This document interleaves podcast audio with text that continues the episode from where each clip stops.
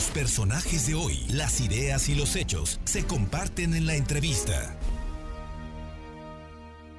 Le agradezco muchísimo al ingeniero David Méndez Márquez de el eh, Frente Poblano a favor de la 4T que podamos platicar esta tarde. David, muy buenas tardes y muchísimas gracias.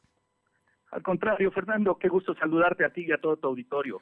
Oye, David, bueno, ustedes, un grupo de izquierda que lo han sido, que históricamente que han militado, están ahora muy activos promoviendo que los poblanos vayamos a, depositar pues nuestro sí o nuestro no a la consulta popular que se va a hacer inédita la primera vez el próximo domingo 1 de agosto, que es precisamente, en el fondo, trae una pregunta muy larga, pero lo que se pretende es, ¿qué decimos los mexicanos? ¿Sí o no a enjuiciar a los expresidentes de la República? ¿Es así? Así es, eh, Fernando, como bien lo dices, estamos pues ya prácticamente eh, menos de 15 días de que se lleve a cabo este ejercicio histórico eh, que forma parte de los mecanismos eh, que tienen que ver con la democracia participativa, eh, en, que además en muchos otros países es parte de su cotidianidad, en donde la ciudadanía puede opinar eh, sobre distintos temas y en el caso de nuestro país, bueno, en esta evolución que hemos venido teniendo de nuestra democracia, pues no había habido la posibilidad de poder llevar a cabo este tipo de ejercicios. A partir de eh, cumplimiento de los requisitos legales establecidos, en donde más de dos millones de mexicanas y mexicanos eh, solicitamos eh, al Congreso de la, de, la Unión que se pudiera llevar a cabo, pues es cómo se activa todo este procedimiento legal que eh, por parte del Instituto Nacional Electoral eh, se implementará este primero de agosto, con pues toda una serie, todavía un primer ejercicio que nosotros consideramos eh, limitado, porque lo ideal hubiera sido que se llevara a cabo de manera paralela con el proceso electoral de eh, hace un mes. Creo que eso hubiera favorecido mucho la participación de, todas las mexicanas y mexicanos, pero bueno, todavía hay resistencias a esto. Eh, es muy importante eh, que participe por lo menos el 40% de la lista nominal de electores nacional para que el ejercicio se considere como vinculatorio y sea un mandato prácticamente del pueblo mexicano a las instituciones el poder llevar a cabo un proceso de revisión eh, pues sobre lo que fueron sí. las conductas que los expresidentes eh, recientes han tenido respecto a las políticas que se tomaron en su momento eh, en beneficio o en perjuicio de nuestro país. Nosotros consideramos que es muy importante que se rompa ya esta cadena, esta visión de impunidad y que en ese sentido, así como incluso ya el presidente actual es eh, sujeto de las propias leyes, pues también en ese sentido rindan cuentas los expresidentes del país. El voto, por supuesto, es por el sí. En nuestro caso, por supuesto, eh, pero siempre habrá un respeto a lo que cada ciudadano eh, decida. Creo que aquí lo importante es eh, inaugurar de una manera eh, correcta este sí. tipo de eh, etapa en donde la sociedad pueda eh, ser escuchada.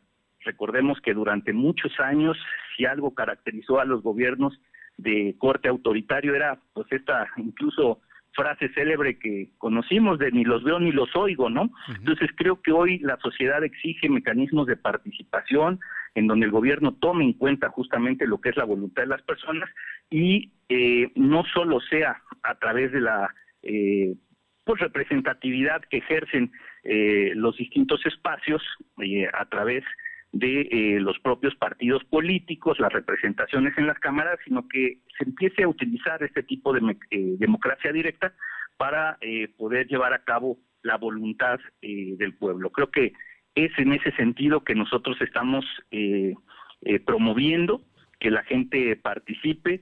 No va a haber, lamentablemente, pues todo el número de casillas como en un proceso electoral es reducido, pero consideramos que si hay la voluntad de participación de la gente, cumpliremos eh, absolutamente la meta. Eh, un poco para que contextualizar el próximo domingo o día 1 de agosto, los mexicanos, todo en todo el país, a partir de las 8 de la mañana se van a instalar casillas que estarán abiertas hasta las 6 de la tarde. Y vamos a llegar con nuestra credencial de lector y nos van a dar una boleta. Y en esa boleta trae un sí, una pregunta. Y ahí abajo dice sí o no. Y ahí es donde pues yo creo que la mayoría de los mexicanos que vayamos ese día vamos a votar por el sí, ¿no? Digo, la, la verdad es que creo que todos debemos estar sujetos a la ley y a la revisión en este caso. Aquí lo importante es el número de mexicanos que vaya, por eso lo están promoviendo y tienen ustedes, están organizando, si no estoy mal, una pues eh, marcha, una manifestación de autos el próximo domingo. Así es, Fernando, estamos ahí eh, organizando una caravana vehicular, mm, invitamos a todos aquellos que se quieran sumar en la ciudad de Puebla, así como se están llevando a cabo en distintos municipios del estado, en plazas públicas, en colonias, eh, a través de la propia organización ciudadana. Eh, ahora, eh, un ejercicio este domingo a las diez y media como con punto de reunión en la lateral del 5 de mayo a la altura del centro escolar, justamente para poder hacer un recorrido por calles principales sin generar ninguna alteración, con todas las medidas también cuidando las medidas sanitarias por el tema de la pandemia, pero que nos ayude a difundir un ejercicio, pues que todavía eh, no todas eh, los poblanos y las poblanas eh, conocen de sus características, conocen de su realización y creo que por todo esto que estamos comentando es, es muy importante hacerlo. Entonces, pues la invitación es a todos aquellos que se quieran sumar, los invitamos a esta caravana vehicular este próximo domingo a las diez y media de la mañana en la lateral del Boulevard 5 de Mayo, a un costado del centro escolar. Oye, y, si, y en caso de que no pudieran por alguna razón ir, a donde sí tienen que ir o a donde debemos ir los poblanos es a votar el 1 de agosto. Así es que hay que ir, Eso es lo, esa es la importante, esa es la buena. Pues sobre todo que estamos inaugurando las generaciones que hoy nos está eh, tocando eh, ser testigos y actores de todo este proceso de cambio importante en la vida pública de nuestro país, pues eh, nos está eh, tocando poder participar en, eh, en, eventos inéditos, como bien decías tú al principio.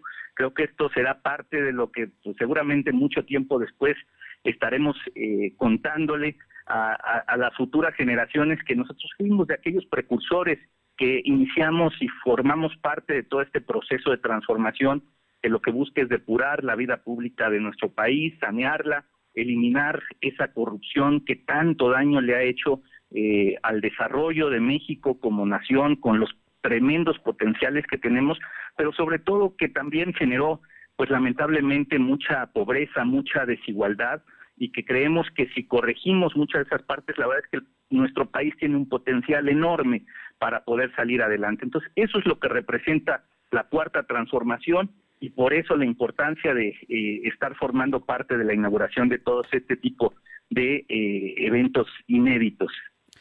Pues como siempre un gusto escucharte, David Méndez Márquez, ingeniero, dirigente del Movimiento Poblano por la Cuarta Transformación.